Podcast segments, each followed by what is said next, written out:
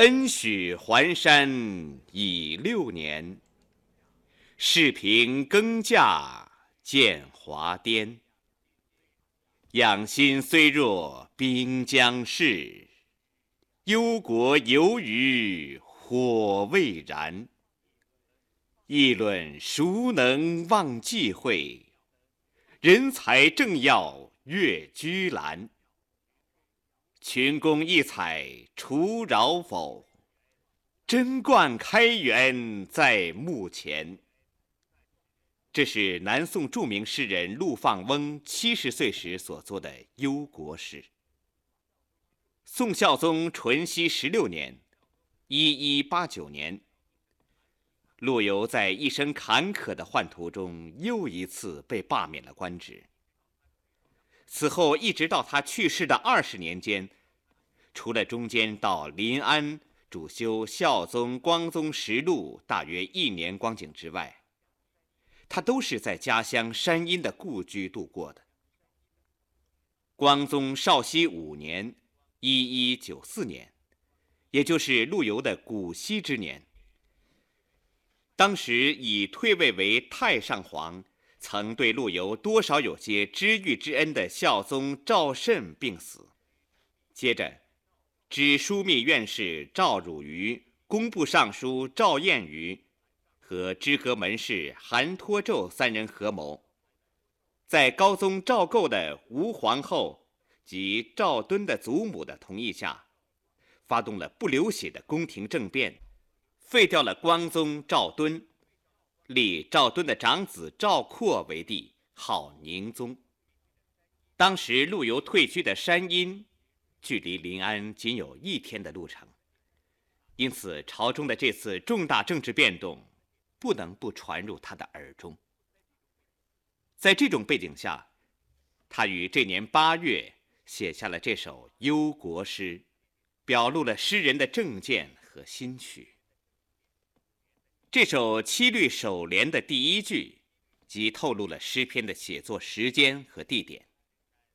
恩许还山已六年，承蒙皇上的洪恩，准许我还归家山，退居林下，岁月如流，至今已经六个年头。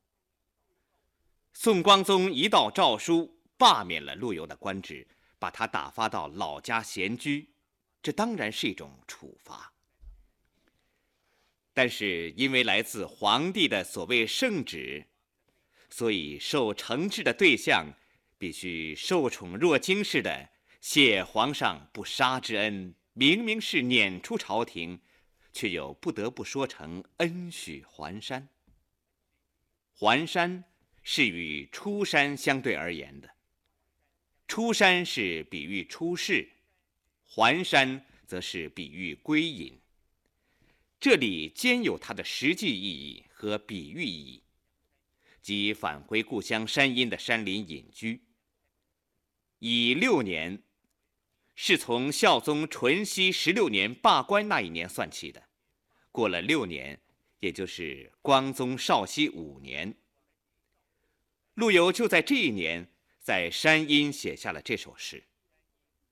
关于这一次被罢官的原因，陆游自己曾经不无忌讳地说：“是虽着发莫属，而诗为首，谓之潮涌风月。”所谓“潮涌风月”，完全是欲加之罪，何患无辞的莫须有罪名。实际上，他在诗文中一贯主张抗击金兵，收复中原，因而触怒了投降派。该是他此次又遭斥逐的真正原因。几十年的宦海沉浮，仕途处置，在陆游心中激起了一股厌倦和愤懑的情绪。正如他在谢周书时起一文中所说的那样：“早已孤危，马一鸣而折翅；晚游颠沛。”归六柱而不成，雨荷摧伤，风波震荡，薄露作无穷之岁，虚名结不解之愁。他年轻的时候就已命运孤危，如同仪仗队里的马一样，偶一鸣叫便遭到斥逐。到了晚年，他的遭际更加困顿坎坷。归印虽然熔铸了六次，却到底一无所成。他好像一只被摧残了羽翼的鸟儿，饱受着风吹浪打的痛苦。微薄的俸禄给他惹下不尽的祸患，虚幻的声名给他引来难解的冤仇。这种颠沛流转的生涯。使他的身心蒙受了很大创伤，他渐渐萌生了摆脱薄禄虚名带来的诸多烦恼的念头。这首诗首联第二句，就是这种念头凝聚成决心的表现。视频更价见华颠。还山之后，陆游再也不受风波震荡的惊骇，再也没有雨荷摧伤的痛苦。也不必担心什么无穷之岁、不解之愁再来纠缠自己。因此，他发誓，要在故乡的土地上借耕耘稼穑来建华颠，度过晚年，送走残生。这种心理，既是对他自己长时期官场生涯的否定。又是他对内心向往的陶渊明式的归田生活的认同。早在淳熙七年（一一八零年）那次罢官前后，陆游就曾在诗中一再书写了对五柳先生的景慕，如“平生窃笔共恭喜，孤里但思陶令归。卧读陶诗未中卷。”又乘微雨去除瓜。就在写忧国诗前一年所作的读陶诗中，陆游还曾说道：“我师慕渊明，恨不造其微。退归意已晚，饮酒或数鸡。与鱼除瓜垄，月下坐钓鸡。千载无斯人。”吾将谁与归？他赞赏陶渊明的田园诗作，钦佩陶渊明的处世为人，认为倘若没有陶渊明，他将失去与归的同调。这是他多年以来，特别是落魄失意时，对晚年人生道路所做出的一种无可奈何的抉择。这次罢官归田。对于白发满头、时日无多的陆游说来，虽然未免有退归意已晚的慨叹，但终于迫使他痛下了以耕耘稼穑作为最后归宿的决心。不过，陆游毕竟不是纯粹的隐逸，对国事的牵肠挂肚，使他远远做不到陶渊明那般静穆与超然。终老田园的决心，也根本冷却不了他忧国忧民的一腔炽热之情。这首诗的颔联，就表现出陆游心灵深处难以平息的波澜。颔联的初句这样写道：“养心虽弱兵将逝。”养心，是指内心的自我修养。精神的自我陶冶。兵将逝，原出于老子第十五章：“涣兮若兵之将士。”原意比喻善于行道之人胸怀阔落，无所拘碍。这里来形容修养内心、陶冶精神所达到的豁达超脱境界。陆游离开官场以后。在尽情享受田园风光的六年之间，看破空花尘世，放轻昨夜虚名，心灵似乎摆脱了红尘世界各种烦恼的缠绕，胸中快垒仿佛有如焕然消逝的冰凌一样融化殆尽。不过接下去的对句，却笔锋陡然一转。忧国犹余，火未燃，向人们剖示了蕴藏在他心底的焦急和忧虑。余是担心的意思，火未燃，用以比喻他忧怀国家大事的程度。世人不是自我修养到快累全消的地步了吗？然而他却唯恐自己胸如古井，心若死灰，忘记国家的前途和命运，希望自己的满腔热忱仍旧像燃着的火一样。不被万念俱灰的融冰所熄灭。我们读到这一句，方能了解“养心虽弱兵将逝”，不过是表面上故作豁达和超脱，实际上其中含蕴着深切的悲凉和愤悱。如果说这一联以映衬的手法、转折的笔势，直接点出了诗题的忧国。书写了中原祖绝王师老哪敢山林一枕安的博大胸襟。那么景联便进一步揭示了忧国的具体内容。景联的初句写道：“议论孰能忘忌讳？”大意是，人们在议论国事的时候，有谁能毫无顾忌、放胆直言呢？这句诗反映出诗人对当时执政者闭塞言路状况的观察与认识，其中自然也积淀着诗人本身沉痛的经验教训。参知政事李光、礼部侍郎曾开、两浙西路提点刑狱公事曾吉等，陆游素所敬佩的人物，一个个不都是因为横议国事、放言无忌？而先后被罢免了官职吗？陆游本人的三番五次遭受贬斥，也都同他评议论说国事不无关系。孝宗乾道三年（一一六七年），他被免掉龙兴府通判均州事一职，罪名就是交结台谏、鼓唱是非、力说张俊用兵。昏庸的小人把持朝纲，刚直的国事噤若寒蝉。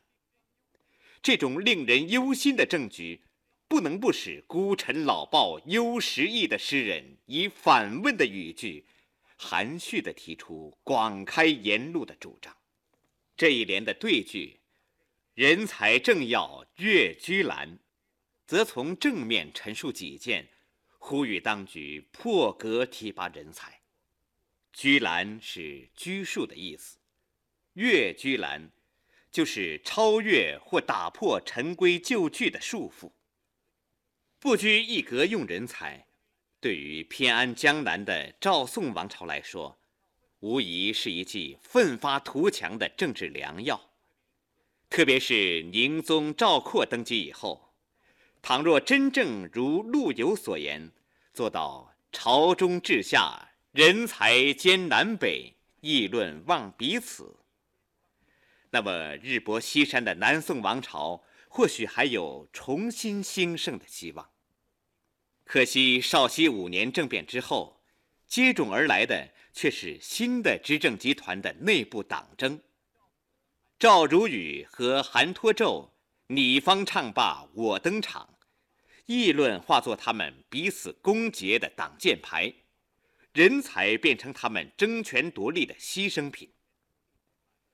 陆游此番不管是从侧面迂回的暗示广开言路，还是从正面直率的鼓吹破格用人，自然都希望受到统治集团的重视。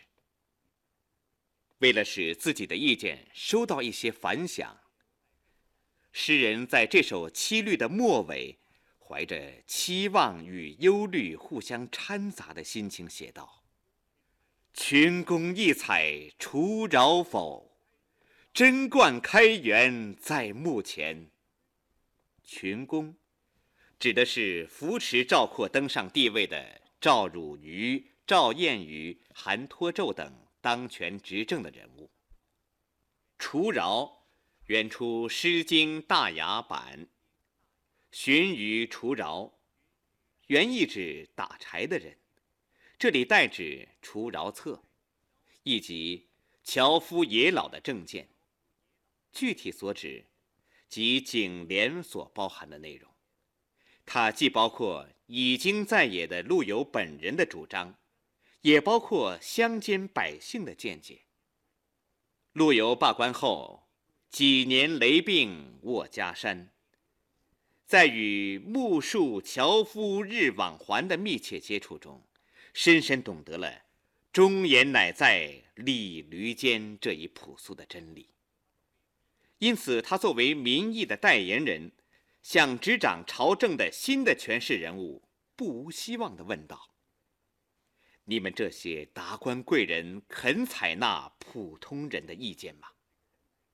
要是肯采纳，唐代贞观、开元年间那样的盛世，就会可望而又可及了。不幸的是，陆游的这一善良愿望，仍旧不过是一场水月镜花。正如他在三十二年前所作的《送七兄赴扬州帅墓》诗中所说：“诸公谁听除饶策？”吾辈空怀全母忧。人微言轻，草野之民的忠言，怎么能为身居庙堂之上的滚滚诸公所采纳呢？他们浮处于被权贵遗忘了的草莱之间，唯一能做到的，只不过是为国忧民，空激烈罢了。总而观之，陆放翁的这首诗。是一首直接抒怀言志的七律佳作。它的主题如诗题所示，抒的是忧国之情，言的是忧国之志，展现了诗人身处逆境而心忧天下，罢居山林却不忘国家的高尚怀抱和情操。表现这类主题的诗篇。在陆游近万首诗中占有相当大的比重。这类诗在宋代就为时人所推重。如罗大经指出，陆游诗多豪丽语，言征伐恢复事。林景熙综合前人的意见，赞扬陆游寤寐不忘中原。陆游在这类忠愤之作中洒下的忧国孤臣泪，跳动的平湖壮士心，以强烈的爱国主义精神震颤着读者的心弦。而七律忧国，可以说同类诗中的一篇上乘之作，在艺术上具有独到之处。在表现方法上，它不是平铺直叙。而是在展示诗人内心矛盾的过程中，突现环山未敢忘忧国的主题。环山退隐，不问世事，是古代知识分子遇到挫折以后往往选择的生活道路和处世哲学。陆游在仕途上屡屡碰壁以后，决意耕耘全亩，再不出山。正是人之常情，理所必然。他试图从此采取一种超然物外的态度，这完全符合他思想发展变化轨迹。他内心世界这种消沉的一面，在诗中得到真实的反映。另一方面，深挚的爱国情感、执着的忧民精神，不允许诗人在消极的情绪中。无以自拔地沉默下去，是埋首山林修身养性，还是寄身社稷不忘国家？这是当时陆游灵魂深处两种感情的对立，两种思想的抗争。正是在这两种思想感情的剧烈撞击中，忧国的烈焰才融化了养心的层冰。换言之，正因为写了。世平更驾见华颠作为铺垫，写了养心虽弱兵将事作为映衬，诗篇的忧国主题才得到进一步的升华和提炼。在组织结构上，这篇七律的四联八句，根据主题的需要，剪裁的繁简适当，安排的环环相接，丝丝入扣。首联简洁利落地点明了写作时间、地点，暗示出社会环境和时代背景，交代了诗人当时的心态和情绪。颔联。承上启下，以对照映衬的笔法，巧妙地画入主题。颈联紧接着展开和深化主题，具体陈述对朝政的见解和主张。尾联以进献忠言后的期望和忧虑呼应主题，收束全诗。全篇结构严谨自然。毫不松散拖沓，足见诗人运用律诗这一形式抒怀写志，已经达到了驾轻就熟的地步。在语言上，这首诗既有明白如画的本色，又有婉转含蓄的特点。通篇写的通俗易懂，没有丝毫急曲熬牙的弊病。诗中虽有几处引用了典故，但都不冷僻艰涩，如滨江市、除扰等，而且明白如画的本色，并没有使诗篇流于浅薄浮露，有些地方倒是颇有委婉之至、言外之意。比如，诗人主张朝廷广开言路。但他却不是直统统的名言，而是去描述闭塞言路给人们造成的心中余悸，由此让人联想到当时官场是何等封闭保守的弦外余音。清人刘熙在论及陆游诗时，曾经很有见地地指出：“放翁诗明白如画。”然浅中有深，平中有奇，故足令人举味。忧国诗正具备这种耐人咀嚼而回味无穷的特色。综上所述，七律忧国，作为诗人陆游爱国主义精神的艺术写照，将永远昭示后代，激励来者。下面。把这首诗再朗读一遍。恩许还山已六年，世平更驾见华颠。养心虽若滨江市，忧国犹余火未燃。议论孰能忘忌讳？人才正要。越居兰，群公异彩除扰否？贞观开元在目前。